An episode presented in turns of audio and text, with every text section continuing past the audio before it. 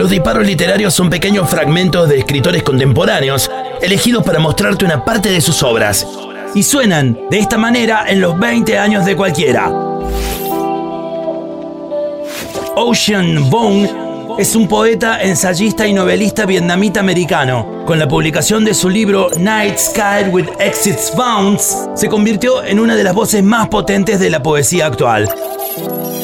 En el año 2019, editó su primera novela titulada En la Tierra somos fugazmente grandiosos.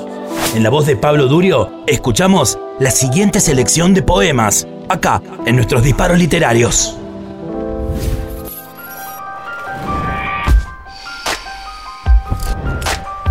Sin título, azul, verde y marrón, óleo sobre tela, Mark Rothko, 1952. La tele dijo que los aviones chocaron con los edificios. Y yo dije sí, porque vos me pediste que me quedara. Tal vez oramos arrodillados porque el Señor solo nos escucha cuando estamos así cerca del demonio. Hay mucho que quiero decirte.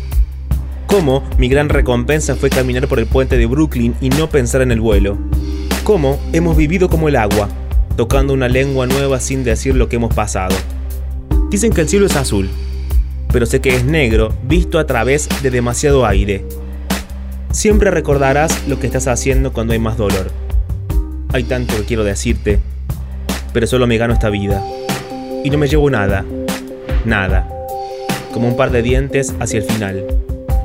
La tele siguió diciendo, los aviones, los aviones, los aviones y yo me quedé esperando en la habitación hecha de ruiseñores rotos. Sus alas revoloteando dentro de cuatro muros borrosos. Solo vos estabas ahí. Vos eras la ventana. Destructor de hogares. Destructor de hogares. Y así fue como bailamos, con los vestidos blancos de nuestras madres derramándose a nuestros pies, el fin de agosto ponía en nuestras manos un rojo oscuro. Y así fue como amamos. Una botella de vodka y una tarde en el ático. Tus dedos acariciando mi pelo, mi pelo, un incendio forestal. Cubrimos nuestros oídos y el arrebato de tu padre se convirtió en palpitaciones. Cuando nuestros labios se tocaron, el día se cerró como un ataúd. En el Museo del Corazón, dos personas decapitadas construyen una casa en llamas.